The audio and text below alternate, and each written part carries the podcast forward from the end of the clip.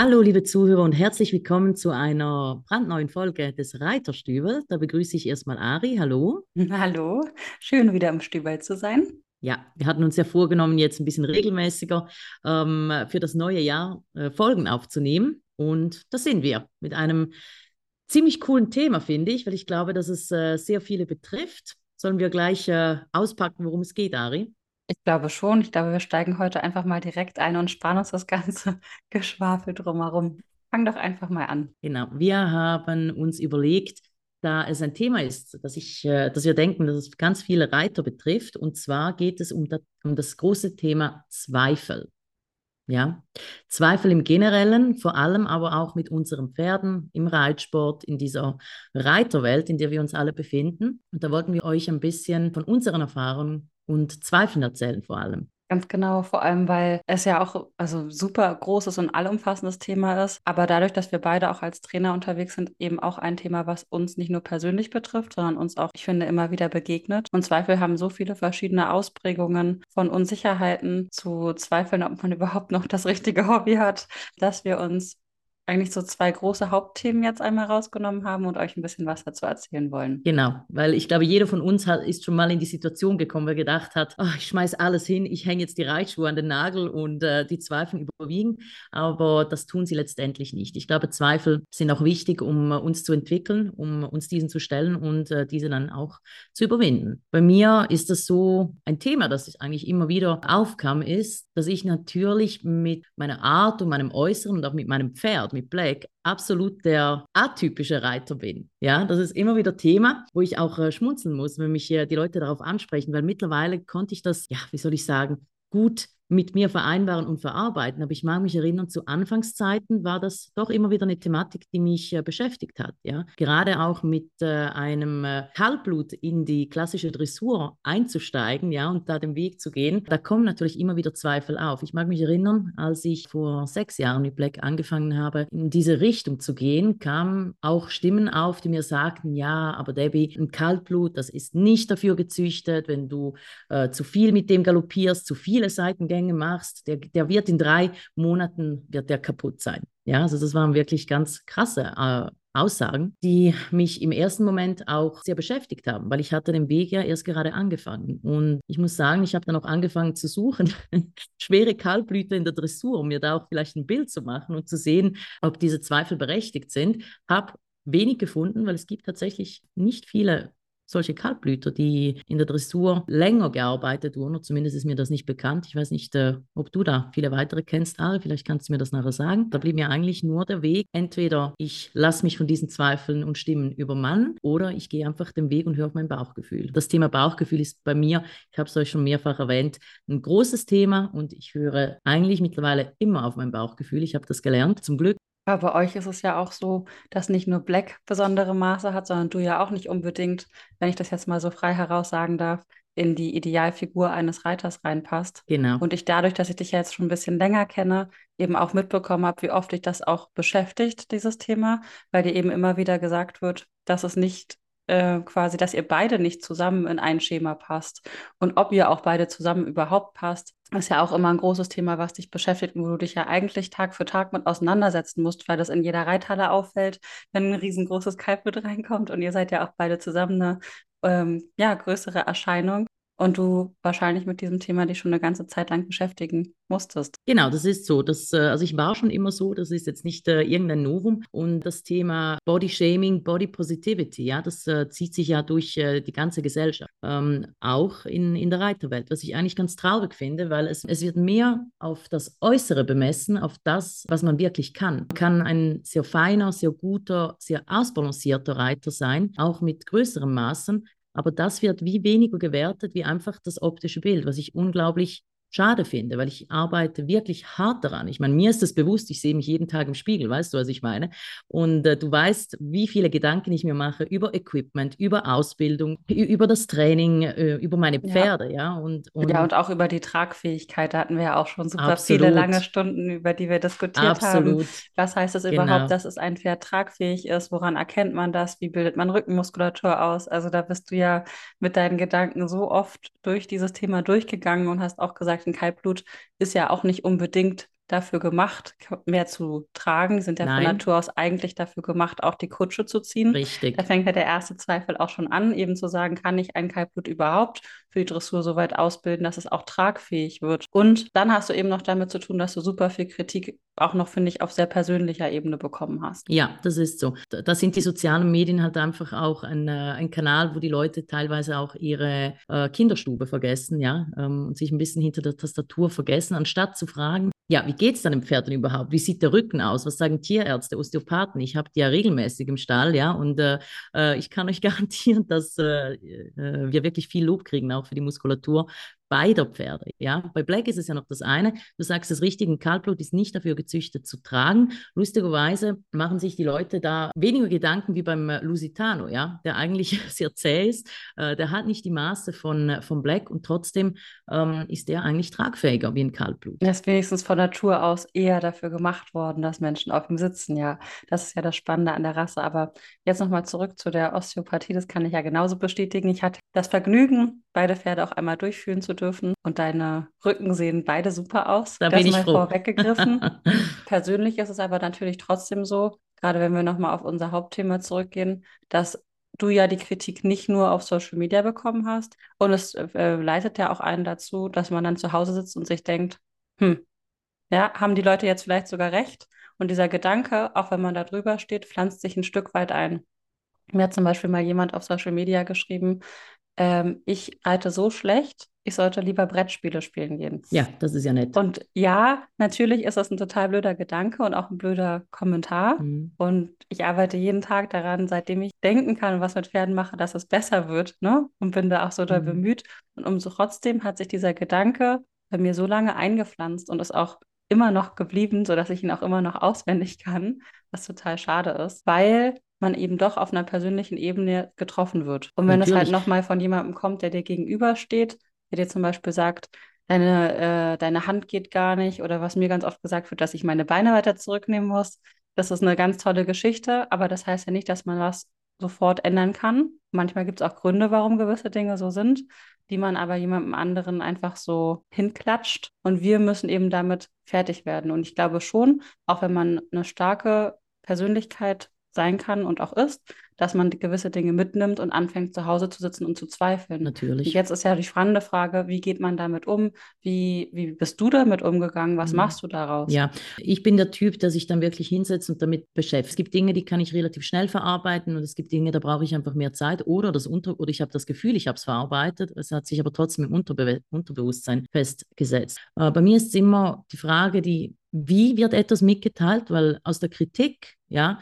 äh, kann ein großer Zweifel herauskommen, wenn er schlecht ausgesprochen wurde. Ja? Einer, der halt einfach einen sehr beschäftigt, aber es gibt auch positive Kritik, ähm, die in dem Sinn keinen Zweifel aufkommen lassen, aber äh, die den Denkanstoß geben, Dinge zu hinterfragen. Ja, weil Zweifel und Dinge hinterfragen, das sind ja zwei verschiedene Paar Schuhe, finde ich. Ja, wobei ich glaube, generell fängt der Zweifel ja immer damit an, dass man quasi ins Denken kommt. Also, dass, dass der Zweifel, das ist ja immer so eine Art Ungewissheit oder irgendwas, was dich, ich sage ich jetzt mal, unsicher werden lässt, was dich dazu bewegt, quasi überhaupt das Denken anzuschalten und auch in, vielleicht das Denken in Bewegung hält.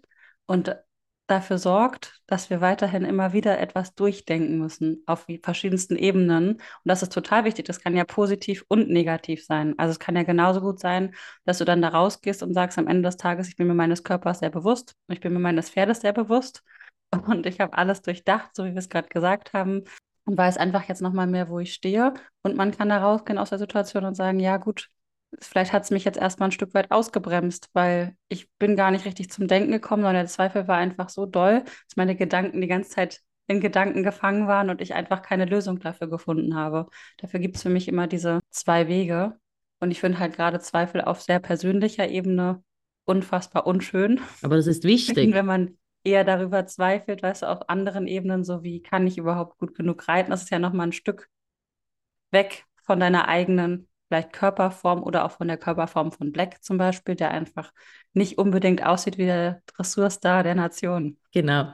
Und das ist auch wirklich, also, weil du es ansprichst, mich schreiben ja die Leute auch immer wieder an. Ja? Gibt, also ich würde behaupten, es gibt mehr Reiter, die nicht ins Schema F passen, wie Reiter, die ins Schema F passen. Ja? Und das ist wirklich ein großes Thema, dass ganz viele Frauen muss ich sagen, mehrheitlich beschäftigt und äh, die fühlen sich da abgeholt, auch ein bisschen von mir, weil ich, ich finde Diversity, ja, dieses Wort finde ich unglaublich wichtig, auch im Reitsport. Natürlich nicht einfach dahingeklatscht, man muss sich schon was überlegen, wie gesagt, also man muss ähm, immer den Fokus haben auf das Pferd, auf das Training, man muss ein gutes Training aufbauen, aber Vielfältigkeit im Reitsport ist doch auch etwas Positives. Es kann nicht jeder gleich aussehen, es kann nicht jeder ein Dressurcrack Pferd haben oder ein Springstar und trotzdem auch die anderen Pferde, ja, die nicht in dieses Schema passen, ähm, haben es verdient, gut und korrekt und gesund erhalten gearbeitet zu werden im Team mit ihrem jeweiligen Reiter, der vielleicht auch nicht in dieses Schema passt. Ja? Und ich glaube, da ähm, fühlen sich die Menschen, wie gesagt, oder die Frauen abgeholt und schreiben mir auch immer wieder ihre Zweifel, ja, und fragen mich, ja, wie gehst du damit um? Und hast du denn keine Mühe damit? Und oder auch ganz viel ähm, nette Kommentare, ja, oder nette Nachrichten, die sagen, oh, ich finde es so toll, was du machst und dass du das auch zeigst und dass du äh, so mutig bist. Das finde ich auch interessant, weil ich selbst finde mich nicht mutig, weil ich bin ja, wie ich bin, ja, und meine Pferde sind so, wie sie sind. Für einen Außenstehenden ist das aber mutig. Ja. Und das finde ich halt auch schön, oder?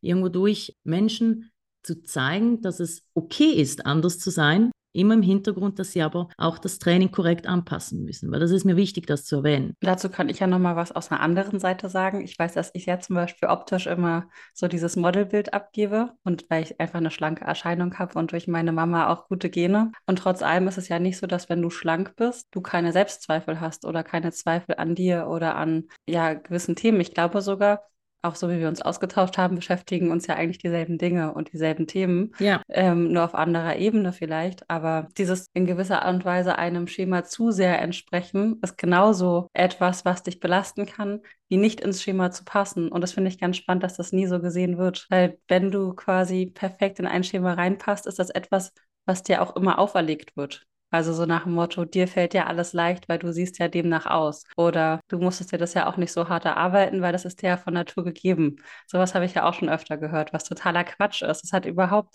nichts mit dem Aussehen zu tun, wie gut man reitet oder wie du auch vorhin meintest, wie gut man sitzt, wie viel Gefühl man hat, sondern es hat nur was damit zu tun, wie viel Zeit habe ich da rein investiert, fühlen zu lernen, sitzen zu lernen, mich mit meinem Körper auseinanderzusetzen, vielleicht auch die eigenen Baustellen des Körpers kennenzulernen, um halt zu wissen, wie kann ich es kompensieren und daraus besser zu werden. Und nichts damit, wie sieht meine Figur aus oder gegen welche Schemas kämpfe ich an, sondern es hat, finde ich, was damit zu tun, dass man auf sich schauen muss und eben schaut, wie kann ich das Beste aus mir herausholen und nicht, indem ich auf andere fokussiert bin. Ja, also man sieht, also die Zweifel sind auf beiden Seiten. Ja, das ist natürlich, man sieht sie immer aus der eigenen Perspektive, aber ähm, auch wenn wir jetzt rein vom Äußerlichen unterschiedlich sind, ja, jeder hat so seine Zweifel und sein Päckchen, wo er damit äh, leben muss und auch sich damit beschäftigen muss, ja. Und trotzdem reiten wir beide. Und ich würde auch sagen, ach, stell dir vor, dass wir beide daran große Freude haben und trotz allem auch jeder Monat wieder irgendwo ein Gespräch aufkommt, in dem wir anfangen zu zweifeln, wo wir ja gerade unsere goldenen Regeln eingeführt haben. Ja. Und seit diesem Jahr eine kleine Wette am Laufen haben. Wenn jeder zweifelt, ähm, wird ein Schnaps getrunken. Und ich muss tatsächlich sagen, dass mir das sehr geholfen hat. Können wir hier einfach mal so erzählen als unsere Lösung. Weil es weniger geworden ist. Man muss ist. aber sagen, es ist wirklich weniger ich geworden. Sagen, das war am Anfang, ja. es waren so zwei Wochen Anfang des Jahres, wo es tatsächlich mal recht doll war, wo wir uns auch getroffen haben. Und bis jetzt haben ja. wir einen angesammelt, einen einzigen. Ich finde das schon richtig gut. Jetzt haben wir Mitte Februar. Wenn das so weitergeht, schaffen wir es dieses Jahr bei einer ganz niedrigen Rate zu bleiben. genau, nüch äh, bis Ende Jahr nüchtern aus dem, aus dem Jahr zu gehen. Genau. Müssen wir sagen, nicht, dass die Zuhörer denken, dass wir hier jetzt äh, irgendwelche ähm, Schnapsnasen sind. Ich glaube, das ist absolut in Ordnung. ja, nee, aber eben das Thema Zweifel. Wir haben, wir haben ja schon mehrmals darüber gesprochen, dass wir das thematisieren wollen. Wir wissen auch, dass es natürlich ein Thema ist, dass man ein bisschen sensibel ist, ja, auch für viele. Was ich euch einfach auch mitgeben möchte aus meiner Position, Zweifel sind absolut okay. Wie gesagt, Zweifel helfen uns, uns weiterzuentwickeln und über Dinge nachzudenken. Ähm, sie dürfen aber nicht die Überhand nehmen, dass sie uns dass wir ein Schatten unserer selbst werden. Ja, wir müssen nicht angepasst sein. Wir dürfen unseren eigenen Weg gehen. Und ich glaube, wir dürfen uns auch auf uns konzentrieren, weil ich es mal ganz kurz ergänzen darf. Und wir dürfen auch uns von diesen Vergleichen freimachen. Genau. Weil du bist du und ich bin ich. Und wenn wir jetzt beide anfangen würden, uns miteinander zu vergleichen, das wäre absoluter Quatsch. Ja. Also das, was du auf deinem Pferd machst, wird immer etwas anderes sein als das, was ich auf meinen mache. Und das ist absolut in Ordnung. Und wir gehen halt viel zu schnell in diesen Vergleich rein, was ja auch unter anderem bei den Pferden selbst passiert.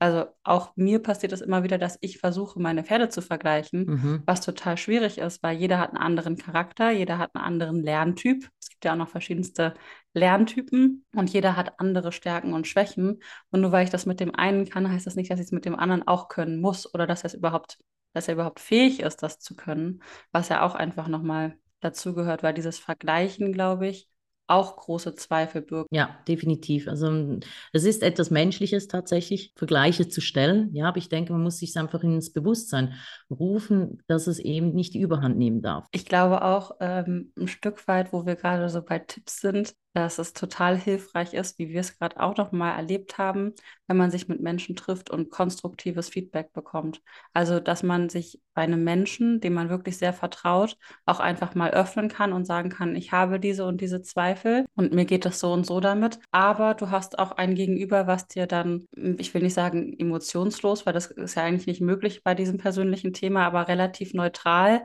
einfach Feedback geben kann, was in dem Moment konstruktiv ist, weil man eben sagt, du hast die Möglichkeit, Möglichkeiten A, B und C. Schau mal, oder du hast es so und so gesehen, ich sehe das so. Und daraus kann man ein Gespräch entwickeln, was sich positiv enden kann, weil man dann eben schauen kann, was kann ich aus diesen Zweifeln überhaupt auch machen? Und sind die berechtigt? Oder sind sie mir vielleicht auch auferlegt worden, weil ich mich doch ein bisschen zu doll verglichen habe oder doch ein bisschen zu doll im Außen war? Das vielleicht noch so dazu. Ja, oder vielleicht auch zugelassen habe, dass mir jemand eben dann auf eine Art und Weise ganz große Zweifel in den Kopf setzt, ja, weil man kann sich auch entscheiden, zu dem Nein zu sagen, ja, und klar zu sagen, im Moment nein, ich sehe das anders oder nein, es ist so und so. Und dann gibt man, glaube ich, äh, auch weniger die Chance, dass sich diese Zweifel in den Kopf sehen und dann immer größer werden mit der Zeit. Ja, aber ich sage es nochmal, das setzt sich ins Unterbewusstsein und dort wächst der Zweifel tatsächlich. Aber den Punkt finde ich zum Beispiel mutig, weil so ein, so ein großer Zweifel, von dem du redest, der wird dir ja in den Kopf gesetzt in einer Situation, wo man vielleicht auch mental nicht so stark ist oder irgendwie Richtig. überrascht wurde von etwas, was man nicht erwartet hat.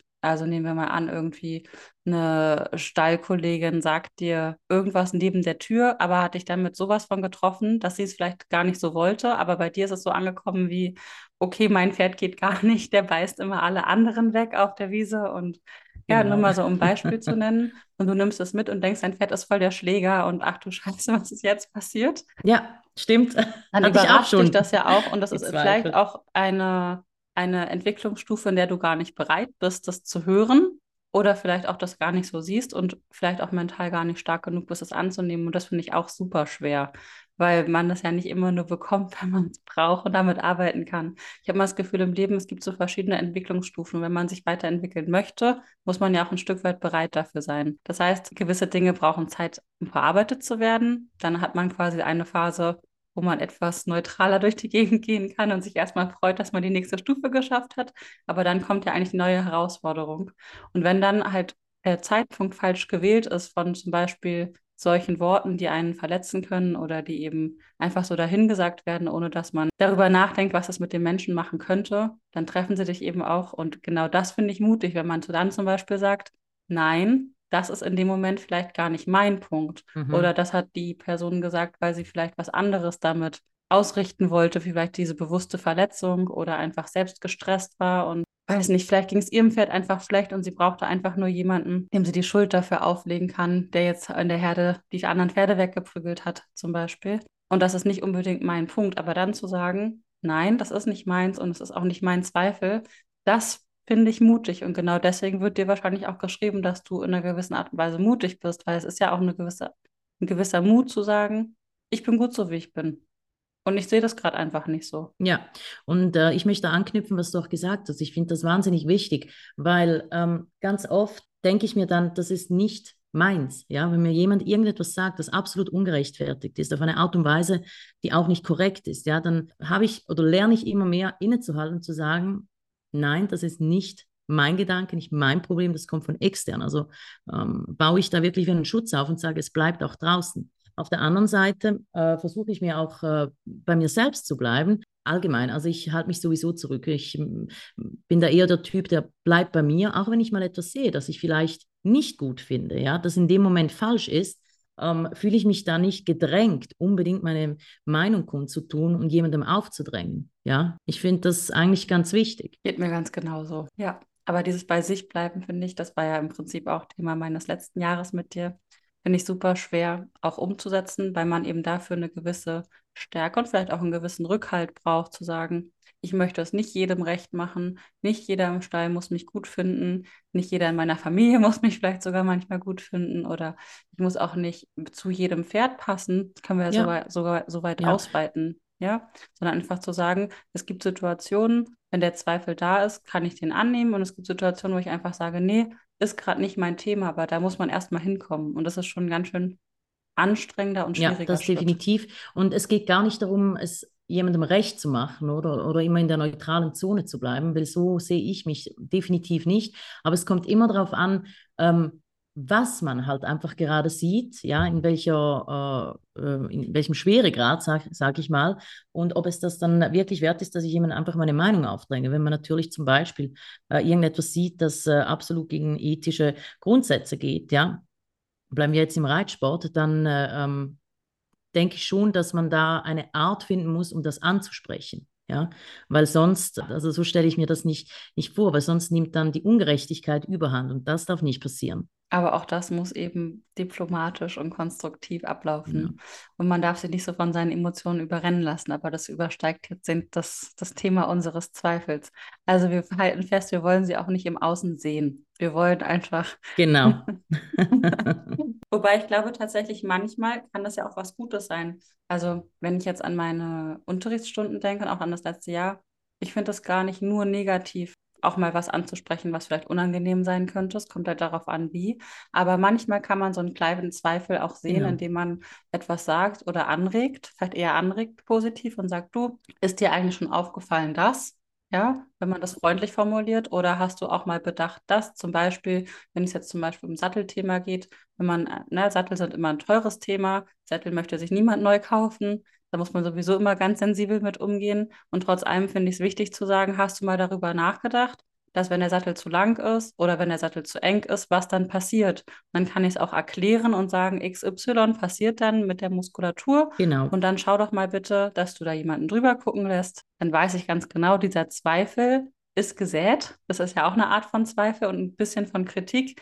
Passt der Sattel, passt er nicht? Damit muss ich mich dann als Mensch beschäftigen. Dann kommt natürlich noch die finanzielle Lage dazu, aber auf einen gewissen Zeitraum wird dieser Zweifel wachsen. Ja, und das finde ich eine positive Art und Weise, etwas anzuregen, weil der Mensch kann damit arbeiten. Der kann dann das annehmen oder eben auch nicht, weil es vielleicht auch gerade finanziell nicht möglich ist, wenn man es nicht hören möchte, wenn man es nicht sehen möchte. Aber ich habe es trotzdem gesagt. Und das ist vielleicht eine Art von positivem Zweifel, den man in die Welt geben kann. Ja, aber da geht es halt einfach um das Thema Wording. Ja? Ähm, ja. Wie spreche ich etwas an?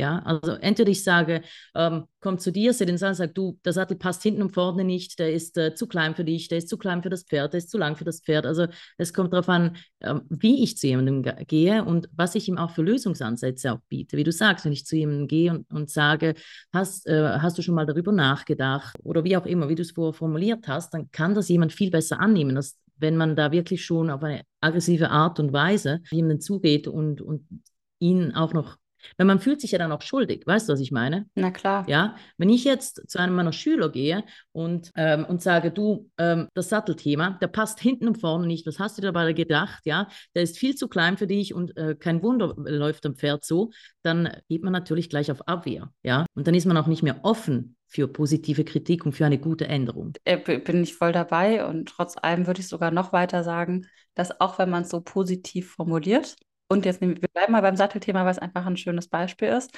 Und ich sehe diesen Zweifel, kann es tatsächlich auch sein, dass der falsch ankommt. Und das finde ich eigentlich auch noch super spannend, weil ja jetzt auch verschiedene Menschen erleben darf und verschiedene Persönlichkeiten und auch so ein Thema so angenommen werden kann wie, mhm. ach Mensch, ich habe mich so doll um mein Pferd bemüht. Es gibt ja auch Leute, die bemühen sich wirklich extrem, haben Therapeuten da regelmäßig den Sattler und lassen ihre Trensen sogar kontrollieren, haben eine gute Hufpflegerin, haben eine gute Haltungsform und dann kommst du und sagst, du hast das alles ganz toll durchdacht, aber. Mhm. Und in dem Moment siehst du ja auch eigentlich einen positiven Zweifel. Also das kann ich jetzt nur mal äh, auf mich selbst reflektierend sagen, dass ich eigentlich immer sehr bemüht bin, alles zu durchdenken, aber man kann auch nicht alles durchdenken. Und wenn wir jetzt zum Beispiel äh, bei dem Thema Sattel bleiben, dann kommst du und sagst, ja, hast du 5000 Euro für ausgegeben, aber er ist oben immer noch zu eng dann geht derjenige ja auch mit einem Gefühl nach Hause und macht sich unfassbar große Vorwürfe. Man ist von sich selbst enttäuscht, finde ich. Teilweise ist es ja auch so ein bisschen,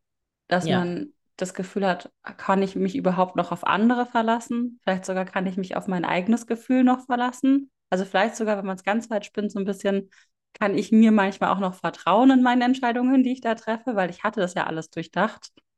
Und das finde ich auch einen ganz, ganz schwierigen Punkt äh, eben um weiterzumachen, um zu sagen, dieser Zweifel, der wird eine ganze Zeit lang da bleiben.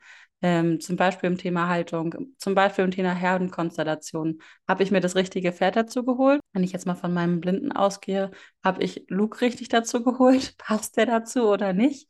Und wenn dann ein kleiner Punkt kommt und da jemand anderes hat vielleicht recht, weil die Rassen passen ja nun tatsächlich nicht unbedingt optimal zusammen. Also ein Warmblut und ein Konig haben zwei unterschiedliche Bedürfnisse.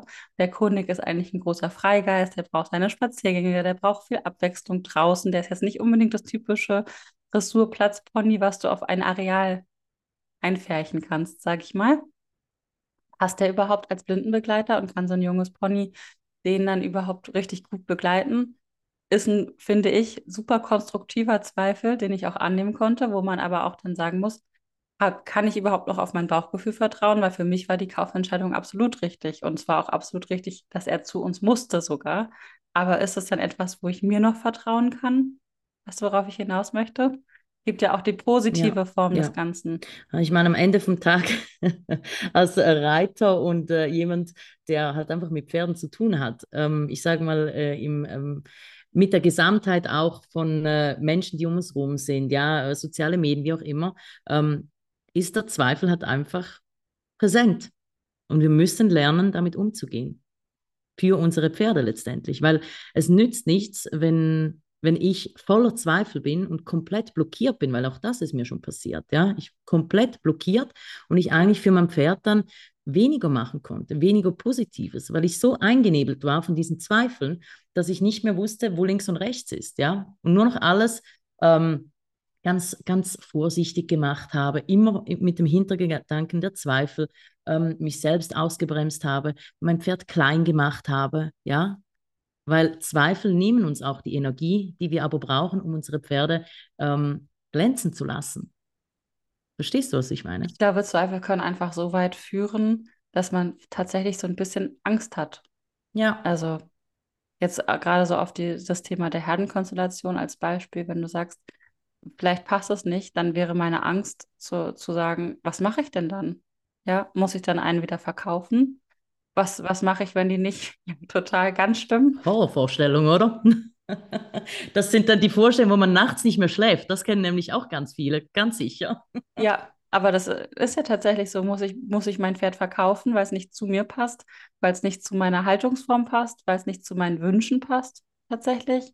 Oder, oder ja, enttäusche ich vielleicht auch einfach alle anderen um mich herum dann, wenn ich das tue? Also, weil die Erwartungshaltung eben ist, dass du das Pferd behältst und dass es ein gutes Leben haben wird, aber vielleicht kannst du das nicht erfüllen. Ja. Oder versage ich an einem gewissen Punkt vielleicht? Also das wären für mich so die Themen, ich sagen würde, ja, das hat auch, also ich denke, es kann ein Stück weit tatsächlich zu einer Angst werden. Und so wie du es dann auch meintest, dann ist man halt so in Watte gepackt, wenn man Angst hat, was falsch zu machen. Und dahin kann ja ein Zweifel tatsächlich führen. Und wenn man Angst ja. hat, macht man gewisse Dinge einfach sehr, sehr, sehr vorsichtig, um nichts mehr falsch zu machen. Ja, aber am Ende, am Ende des Tages macht man dann aber eigentlich alles falsch, ja, weil nichts tun ist immer die schlechteste Lösung, meiner Meinung nach, ja, weil äh, Stillstand ist Rückschritt, ja, ob, egal für Mensch oder Pferd. Und wenn der Zweifel äh, eine Eigendynamik kriegt, äh, die man nicht mehr im Griff hat, auch emotional, und, ich, und es sich zu einer Angst entwickelt, ich meine, Angst lähmt in jeder Lebenslage. Deswegen sollte man ja auch eigentlich immer versuchen, über seine Angst hinauszugehen und es einfach versuchen, egal was man da vor sich hat und eben zu gucken. Im schlimmsten Fall kann ich danach immer noch sagen, es war vielleicht blöd, aber ich habe es wenigstens gemacht. So ist es immer mein Motto. Ja, aber ich lerne es halt nicht, wenn ich es nicht ausprobiere. Und ich glaube, das ist einfach so ein bisschen wichtig zu sagen, was ist das Schlimmste, was mir passieren könnte an einem gewissen Punkt. Ich habe es halt ausprobiert und ich weiß, dass es dann immer noch nichts für mich ist. Oder ich habe jetzt eben ausprobiert, ob die Herde zusammenpasst. Ja, im schlimmsten Fall muss ich sie wieder trennen. Das ist eigentlich kein Weltuntergang. Ja, genau. Also man muss sich, glaube ich, auch ein bisschen die Option äh, vor Augen halten. Ähm, ich kann aus eigener Erfahrung sagen, dass wenn man dann eben mh, mm, der, dem Zweifel und die Angst ähm, die Macht gibt, ja, einen so einzunehmen, dass man dann eben auch den Fokus auf diese Option verliert. Deswegen darf es eigentlich gar nicht zu diesem Punkt kommen, wo man in dieser Abwärtsspirale ist, vor lauter Zweifeln von außen, von innen und vor lauter Angst. Andererseits, da würde ich gerne noch mal reingrätschen, fällt mir gerade auf, wir haben einen Teil des Zweifels noch überhaupt nicht betitelt. Und zwar wünschte ich mir, dass viele Menschen in der Reizszene manchmal auch anfangen würden zu zweifeln. Also ich ja. ähm, muss ja mal gucken, was ich erzähle. Aber nehmen wir mal zum Beispiel jemanden, der lange im, im Richtung einer Sportart unterwegs war, der Reiterei, die sehr eng war. Also dass der Trainer in der Mitte steht und schaut, das Pferd muss wirklich hinter die Senkrechte, du musst sehr viel Druck machen und du musst und du musst und du musst. Und du merkst selber schon, in der Stunde fehlt dir die Kraft irgendwann weiterzureiten. Vielleicht fehlt dir auch irgendwann auch ein Stück nicht nur Kondition, sondern du kriegst wirklich körperliche Schmerzen haben einige Kunden übernommen, die tatsächlich Richtung Sehenscheidentzündungen gegangen sind und auch mega verspannte Schulterpartien mhm. haben, weil sie einfach so doll an den Zügeln gehangen haben. Und in der Sekunde denke ich mir, wenn du das zwei, drei Jahre machst, über einen längeren Zeitraum, wünschte ich mir eher, dass du angeregt wirst zu zweifeln. Aber da steckst du so in dir drin, dass da gar kein Thema aufkommt.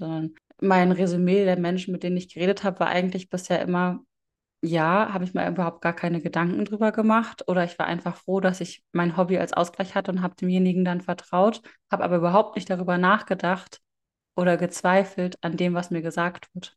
Ja, ich glaube halt einfach, also was ich immer wieder höre, auch was alle anderen auch so machen. Ja, das ist ja auch ein bisschen ja. die Thematik, müssen wir einfach ansprechen. Ja, also Kraftreiterei sehe ich sehr oft und das ist halt etwas, das, wie soll ich sagen, dass man halt einfach oft sieht. Ja, und wenn man in der Masse drinsteckt, dann hat man weniger Grund, an irgendetwas zu zweifeln. Deswegen kann ich da auch einfach nur anregen, immer wieder und das nicht genug betonen, ähm, zu sagen, schaut über diesen Tellerrand hinaus, wenn man da drin steckt und guckt einfach, was gibt es noch. Und zwar so lange, bis man mit seinem eigenen Bauchgefühl wieder zufrieden ist. Aber man sollte nicht absteigen und das Gefühl haben, ich habe da eine extreme Sporteinheit hingelegt und meine Hände brennen und meine Schultern schmerzen und eigentlich kann ich meine Beine nicht mehr fühlen, weil das ist ein Gefühl, was man tatsächlich hinterfragen sollte. Auch wenn man dazu angeregt wird und nicht unbedingt dann in die Verteidigung geht nach außen und wieder austeilt, sondern das ist tatsächlich ein Moment, wo man einfach anfangen muss zu fragen, mache ich das hier überhaupt zu meinem Nutzen, zu dem Nutzen meines Pferdes oder was ist eigentlich der Sinn und der Grund dahinter? Und da würde ich lieber ein paar Zweifel wieder verteilen, als dass ich sagen würde, zweifelt nicht zu viel. Ja, also ich glaube tatsächlich, dass die Zweifel da sind, aber man lässt ihnen einfach, äh, man erstickt sie einfach wieder im Keim, ja, glaube ich. Das ist auch ein Talent. ja, die, die es können, haben sicher weniger Probleme, würde ich sagen.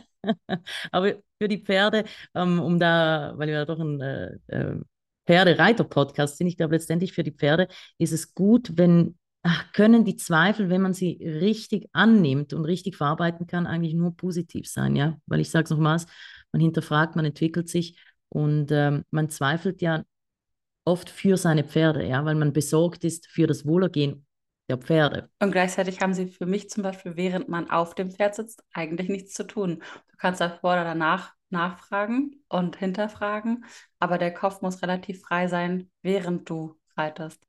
Und deswegen muss man sich die Zeit dazwischen nehmen. Und vielleicht wollen sich die auch einige gar nicht nehmen und andere, wie wir zwei, nehmen sie sich einfach ein bisschen zu viel manchmal. Genau, und sprechen äh, eine Stunde im Podcast darüber, über unsere Zweifel, über persönliche Themen. Aber ich finde es wichtig, einfach weil, weil äh, ich die Erfahrung gemacht habe, dass es ganz, ganz vielen so geht. Ja, also ihr seid nicht alleine, es ist okay. Ja, ja, ich glaube einfach, okay. das beschäftigt jeden. So, das ist, das ist tatsächlich eins der Themen, was du jetzt so weiterspinnen könntest, dass wir wahrscheinlich in jedem Lebensbereich von Reitern mit Pferden irgendeinen Zweifel finden. Und sei es die Auswahl des Equipments, sei es die Auswahl der Rasse. Also kaufen sich ja auch viele das erste Pferd, ohne ungefähr darüber nachzudenken, passt diese Rasse mhm. überhaupt zu mir? Mhm. Und was, was ist überhaupt Sinn und Zweck dieser Rasse, so wie du mit deinem eigentlich ja Kutschpferd Mhm. bzw. Zugpferd, Mhm. Muss man ja mal sagen. Black ist ja nun auch nicht Mhm. unbedingt dafür gemacht, von der Rasse her. Oder auch wie mein Luke, der ja wirklich überhaupt nicht dafür gedacht Da ist, muss ich, so ein Da möchte ich ganz kurz einhaken, weil du sagst, genau, weil Black hatte ich ja, ich weiß nicht, ich habe schon darüber gesprochen, ich hatte ihn ja nicht gekauft für die Dressur, ja. Ähm, ich hatte, als ich äh, Black gekauft habe, habe ich das Fahrabzeichen gemacht, habe mir eine Kutsche gekauft, weil er ist ja eigentlich ein Zugpferd, ja. Habe den zum Einfahren äh, gegeben zu wirklich guten Fahrern, ja, aber Black der hat ein komplettes Trauma vom Fahren, da muss irgendetwas passiert sein, schon in Frankreich, also bevor ich ihn in die Ausbildung gegeben habe, der ist komplett, der hat einfach abgestellt. Also der hat Planwagen im Bach versenkt, ist da wirklich durchgebrannt mitsamt der Kutsche. Also eigentlich hatte ich vorbereitet dafür, dass er eben Kutschpferd auch sein kann. Und Black hat gesagt, nein. Und da musste ich dann halt eine Alternative auch finden, ja, für ihn. Und die Dressur war für ihn da. Ja, also wir mussten irgendwie dorthin kommen, ja.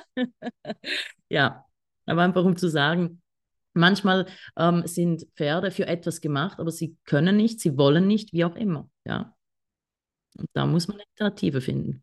Vielleicht können wir abschließend sagen, dass man einfach nicht dafür sorgen sollte, dass der Zweifel einen auffrisst und dazu führt, Ja, dass man sich selbst irgendwie sabotiert, sondern dass man einfach den Zweifel, wenn er da ist, annimmt und schaut, ist er positiv oder negativ und wie kann ich dauerhaft damit umgehen. Und am besten reflektiert und schaut, es muss nicht immer nur was Negatives sein, aber es darf mich auch nicht komplett auffressen.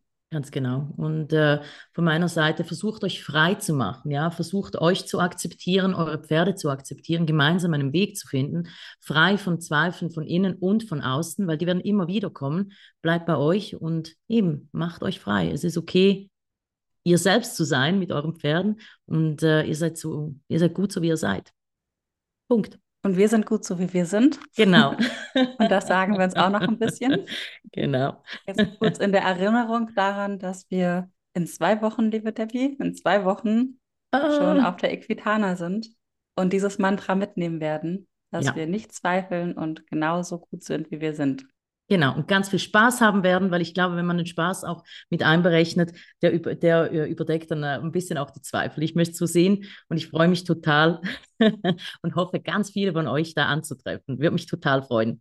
Ich erinnere jetzt nochmal daran, wir sind vom 9. bis 15. März auf der Equitana und zwar jeden Tag.